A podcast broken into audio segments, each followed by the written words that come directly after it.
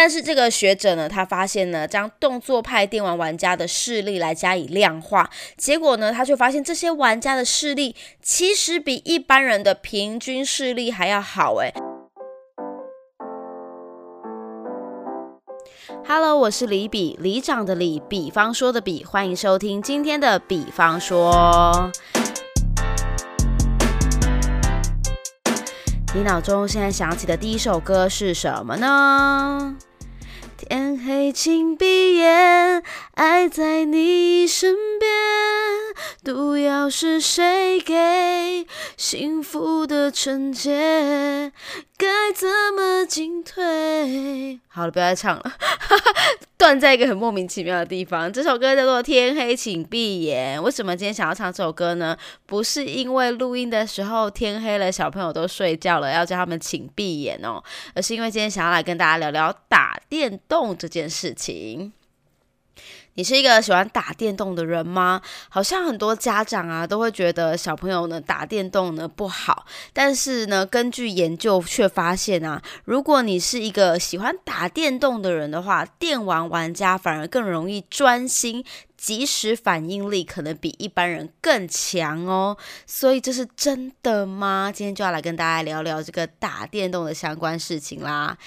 在开始今天这一集之前呢，要先跟大家 say sorry 一下，因为上一集不知道是本人有喝酒还是怎么回事，就是录出来的整个声音给我大走中哎，超级金属音。那我一开始只以为说可能是我就是某个设定没有调好，应该重新上传就没问题了。后来发现我所有的原始档案全部都一片金属音，再也没办法改变了，所以就很 sorry 咯。不过有听众跟我反映说，他们觉得这一集的上一集的那个内容非常。的有趣好玩，好像跟他们之前常听到李比比较不一样，然后这个工作的内容也非常的新鲜，所以大家还蛮喜欢的，好吧，好吧，谢谢你们这个可以忍受音质的不好，然后呢可以很尽兴的享受这个内容。那之后李比会特别小心一下这个关于音质的部分。好啦，言归正传呢，还是要跟大家聊聊这个关于打电动的事情啦。你是喜欢打电动的人吗？你会属于打哪一类型的电？动呢？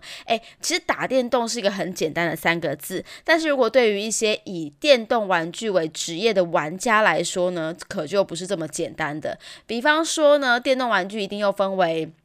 动作类的、益智类的。模拟类的，那像我们台湾的电竞类的游戏呢，其实也有非常非常的多啊，有那种什么跑跑卡丁车的啊，传说对决啊，还有大家的 low 啊，就是这种。其实我不是非常了解，但是我看我们家男生，比方说我老公或是我哥哥，很着迷于这类型的游戏。他们呢喜欢自己打游戏，也喜欢看比赛。那台湾之前其实在这个电竞比赛上面也有在这个国际上呢夺冠过。所以其实现在很多很多年轻人，尤其是大学，也因应出现了除了有什么电竞社之外，其实有很多电竞相关的学系而产生了。那听到小孩子要读电竞，爸爸妈妈第一个觉得都会说。说阿是可以怕点东哎哦，哎，这种话我们在二十年前就听过了。我们在要读休闲系的时候呢，爸爸妈妈也会说啊，不就是可以剩哎吗？奇怪了，好像在爸妈的眼中，我们读大学不管什么科系，未来都是出来玩的。可是，在我们这个年代的年轻人来说，工作本来就是要结合一点兴趣以及乐趣，这样才能做得长久啊。所以现在越来越多人会把自己的兴趣结合工作，然后呢做，作为一个学科，比方说，不管是在电竞这方面，除了你是以选手去做培育之外呢，你可能还有很多幕后的，包含动画的设计啊、硬体设施啊等等等等。其实这个坑可不浅呢，有机会再找专业的上来跟大家来聊聊关于电竞这回事。不过以这个李比本身呢，这个蛮哎，我自己算是一个蛮爱玩电动的人。怎么说呢？不要说玩电动好，就手游，我每天其实会花很多时间在手机。游戏上面，我的手机游戏呢，我来告诉大家，我看一下我目前有什么类型。好，我的游戏里面目前呢有五个游戏，其中有两个游戏我近期已经大概半年都没有玩的，一个就是风靡那个长辈的 Candy Crush，我已经很久没玩了，但我没有把它删除。再就是明星三缺一，这两款游戏大家就是在我极度无聊、没有任何游戏可以玩的时候呢，我会把它打开来。尤其是明星三缺一，特别可能是过年的时候我才会想要玩。但这两款真的很久没有开启了。再来这三款是我每天必开启的，一个叫做 Cooking Favor，它其实是一个时间管理大师的游戏，它就是一个餐厅类的游戏，你必须要在时间内呢，符合每个客人的需求呢，完成每一个餐点。那餐点的时间呢，又有不同的餐点需要料理的时间不同，所以你必须要在时间内，还要在分数最高的情况下呢，满足每一个顾客的需求。诶，我个人很喜欢这种时间管理类的游戏，因为就是要挑战自己呢，在这个时间安排上，还有反反应能力上，是不是合格跟过关。再来全民 Party 跟 WePlay 应该不用说了吧，因为之前好像有邀请过我的全民 Party 好伙伴抢尼来到节目当中，所以我到现在每天晚上都还是会登录一下这个全民 Party，然后看一下他们猜词房的小伙伴有没有在线上。我们现在都不猜词了，我们现在都很认真的在聊天聊生活，因为我们这群朋友已经从游戏的朋友呢转为生活当中真实的朋友，也就是我们会聊聊彼此的工工作、生活、感情，给彼此一些建议等等的。而且这真是一个很好用的平台，你知道吗？就是我们这一群猜词小伙伴里面都各有。不同的优点跟不同的职业嘛，所以我记得我前阵子我家厕所门坏掉的时候，我第一个想到就是联络我们家的瓦克，赶快问他说：“哎，拜托拜托，我们家厕所门坏掉了，现在该怎么办？”因为他本身职业是一个室内设计师，那更不用说，因为大家知道我是有在从事录音的工作，所以呢，当有这个录音需求、后置需求的时候，也很开心，他们第一时间想到我，我们就这样互通有无了一段时间。我真的觉得这个猜词。猜词房这个全民 Party 带给我人生蛮大一部分乐趣的。再来 WePlay 呢，其实就是玩玩一些像摇了个坨啊。我记得我之前曾经在生活啊狗狗的节目当中跟大家分享过，就是比较益智方块类的游戏。好啦，利比本人呢，其实就是玩这类，但我对于这种动作类的游戏，我超级不在行的。那到底这些游戏不同的游戏可以有怎么样子呃，对人有不什么样的影响呢？好，这个呃有一位。瑞士日内瓦大学的认知神经科学家，他专门就来研究这种动作派的电动游戏对于人们到底有什么样的影响。那可能比方说，一般人我们听到就说，哦，你每天都在打这种动作型的电玩，你一定会觉得说。太多时间盯着这个荧幕看，你就是有损视力。但是这个学者呢，他发现呢，将动作派电玩玩家的视力来加以量化，结果呢，他就发现这些玩家的视力其实比一般人的平均视力还要好诶，而且这些玩家的视力在两个微小却很重要的方面优于其他人哦，分别是玩家可以在比较充满各种元素的环境当中立刻发现细节，而且他们对于灰暗的辨识。度也比较高，那这种视力优势，你好像这种文字化听起来会觉得 so what，好像没有什么了不起的。可是如果你把场域拉到现实中，这就意味着这种电玩玩家呢，会比较善于，比方说开车起雾的环境中呢，他是可以掌握的。然后再来呢，就是他们老了以后呢，可能对于这个呃药罐上的处方标识呢，它可以非常容易可以看得很清楚。所以啊，换句话说，打电动其实可以帮助我们人们在老了之后。强化我们处理危险情势的能力，诶，这点听起来是不是很特别？果然，在这个动作派电玩的训练之下呢，有一些呃功能还不至于退化的太快哦，反而跟一般人比起来，因为这些电呃动作派的电玩的玩家呢，非常常在这个环境下的刺激，所以反而他们对于一些画面上细节的处理呀，或是小字小文字当中可以。更清楚的辨别现况，这样子。那很多人认为说啊，打电动的人啊，很容易不专心，很容易分心。其实呢，这是恰恰相反的。这个学者呢，他研究在这个动作型电玩玩家的时候，发现啊，这些玩家的大脑里面呢，负责集中的区块其实变得更有效率哦。那这个耗费的精神也比较少。基本上我们可以说，这些玩家其实他们更专心，这是可以理解的。因为我觉得。传统的观念觉得说打电动容易分心，是因为你在读书的时候你会分心的很想打电动，或者说你在写功课的时候你会很浮动的认为你想要赶快去打电动。但是如果你是单就做打电动这件事情来说，他在打电动的时候是很专心的啊，因为你不怎么教他，他都听不到诶，对不对？因为他要很专注的在于画面上的四面八方来的敌人，还有他各个按键需要及时切换不同的武器，这可是一件很难的工作呢，所以啊，把这个场域再换到现实生活上来说，他可能可以开车开到一半，他会很可以立刻的发现路边冲出来的小猫跟小狗，比较不容易发生交通意外。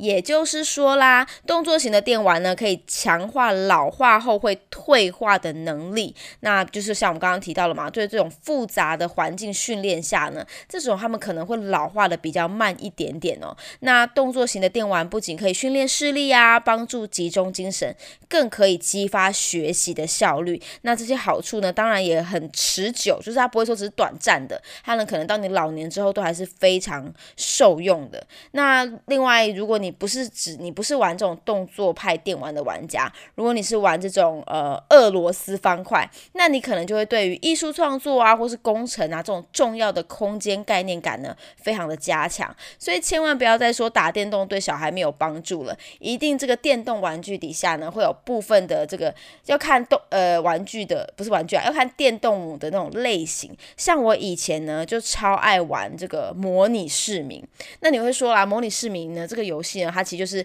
盖一个房子嘛，装潢，然后操控小人。哎，我人生最高的记录就是我可以同时操纵三代，这到底有什么好骄傲的？就是，可是别人看完这个。模拟市民都觉得很叹为观止，因为呢，家里只要有可能会有六个人哈，两个老人，两个青壮年跟两个小孩，那这三个不同阶段的人有不同的事情要做啊。可能老人是退休生活，他一天到晚都在家，你要安排他的工作；小孩要上课啊，那青壮年要赚钱啊，那他们有不同的能力要强化，这些呢都可以激发我的逻辑还有时间的安排。所以你知道我。截至就到现在为止，我每天进家门前，我都会把我的小孩当做模拟市民一样的控制。也就是我在进家门前，我会跟他说：“等下你们进去回到家，就是做三件事情：洗呃刷牙、换睡衣，然后倒水。”我就会给他们三个指令，希望他们在进家门的那一刻开始就按下了加速键，快速完成我所安排的每一项工作。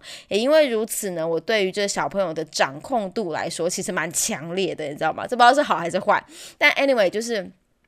我自己在玩模拟市民的时候，我觉得最有趣的是这个。而且呢，在每一个不同的阶段呢，你要安排他强化不同的技能。像之前一开始玩。一开始玩的时候，可能就是嗯按部就班的，该升呃该加薪就加薪，该升官就升官。可当你玩了两三代之后，你就会知道说，哦，如果你要这个职业，你逻辑要点满。所以呢，你就会从他出生的那一刻开始，你就给他象棋，让他一直加逻辑，一直加逻辑。等到他出社会之后，就会发现他逻辑爆表，可以直接呢就是在这个薪水上翻好几倍。有没有对应到我们人生来讲，真的是很像我们现实生活？为什么我们从小就要开始超前部署这些学习，就是为了我们出人出社会之后可以出人头地啊？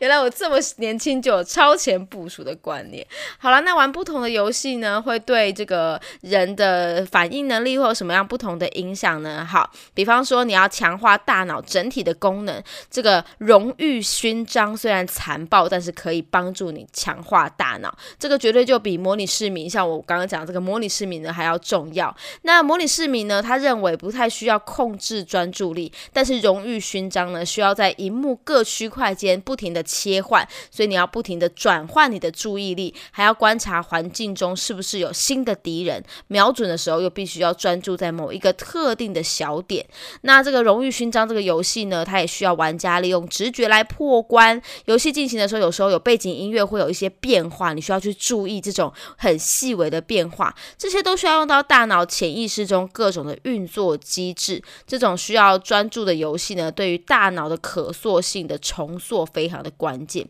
念到这里就在想说，诶，这个学者该不会是荣誉勋章的忠实玩家吧？不然他怎么会把这个荣誉勋章呢写的这么的神话的感觉？但是谈到电动玩具，很多人还是怕它过度沉迷啦。那当然呢，就是长时间盯着电脑荧幕呢，当然对视力上面虽然他说是有帮助的，但我想是对反应上面有帮助。这样你一直。每天八个小时、十个小时盯着荧幕，就是为了训练你大脑的反应能力，这好像也有点本末倒置了。所以专家还是提醒大家，每天大约玩个三十分钟，持续玩几个月，你就可以从这个呃看到一些正面的影响，而不需要过度沉迷、过度走心啦。然后我又发现他有提到一个很有趣的事情，就是诶，既然这个打电动可以呃预防脑袋退化的话，那是不是也可以用它来做治疗呢？那这个其实真的有这个学者呢，作为这个认知行为治疗来做构想呢，他发明了这个神经赛车这个游戏。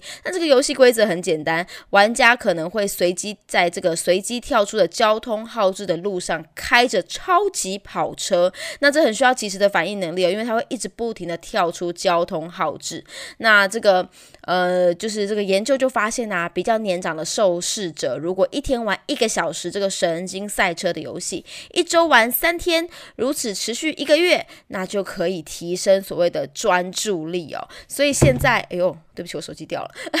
所以现在啊，就是美国啊，有一些这个呃药物食品药物管理局，他们就开始在审核这个发明。未来呢，你可能不用真的吃药了，医师可能会开给你一个有医师处方的电子游戏哦，就让你回家不用吃药，医生就会告诉你每天回家干嘛打电动。这让我想到有一部很有那个。电影不是利古利古新年财，然后那个妈妈不是老年痴呆吗？那个医生给他的处方是什么？叫他带妈妈回去。打麻将，他说：“医生，我不爱打麻将，诶，嗯，西洋棋可不可以？”他说：“哦，外国人可能可以建议西洋棋，那但是是台湾人的话，东方人的话，我们会建议打麻将。所以，诶，真的不要小看这类型的游戏，它的确可以帮助你持续的活化脑袋哦。像我们家老奶奶也九十几岁了，每天都还是每天每天打麻将，陪她打两个小时，诶，奶奶的那个就是精神状态，算台数都算的非常的。”清楚好吗？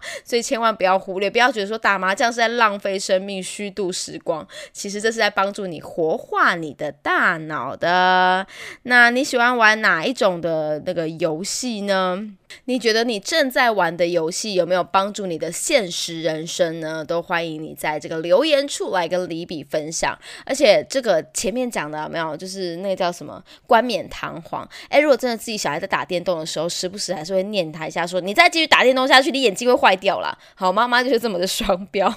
身为妈妈跟身为 Podcast 讲的好像是两个完全不一样的事情。好啦，真的身为家长要让小孩就是每天打电动，然后你还认为说这是在提升他的专注力，我觉得好像还是有点难度诶。不过我会注意看我儿子喜欢玩哪一类型的游戏，比方说他也前阵子很爱玩那个传说中宝可梦的传说对决，诶，我真的不知道那是什么。但我发现呢，就是像我儿子才七岁，但是这些游戏我我不会玩，所以我完全没有教过他，但他就可以从这个页面当中呢，很自然而然的学会这个游戏该怎么玩，按哪一个键是攻击，按哪个键是切换道具，这个其实也是在训练他的反应能力。当然，我儿子这种个性的人，他就真的还蛮爱打电动的，所以对于这种环境的刺激上面，他是可以适应的。好，但是每天打电动，我还是有限制他的时间，但我并。不会排斥啦，感觉有一天他就会跟我说：“妈，我要去打电动当职业。”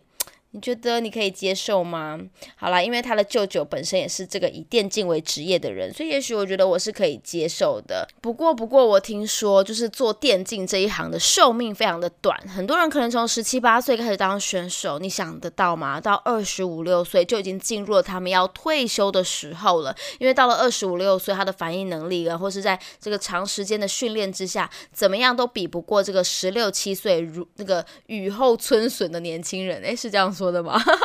Anyway，就是他们会觉得这个寿命非常的短暂，当选手的寿命很短暂，所以很多选手呢，最后会转去做直播主啊，做这个电玩的讲评啊等等的，都还是有不同的出路。真的，真的，以后可以跟我哥好好来聊聊这关于电竞这个产业啦。好啦，不知道你对电竞这一行是保持着什么样的态度呢？都欢迎在留言区跟我一起分享。好久不见的李比更新，在这个录有声书啊，还有帮人家制作音乐专辑的。空档当中还是跟大家来聊聊最近看到一篇很有趣的文章，是关于打电动的好处。那我们的希望下一次的更新不要太久，每一集的 ending 都要这样说。那么比方说，我们下次见啦！我是李比，李长的李，比方说的比，拜拜。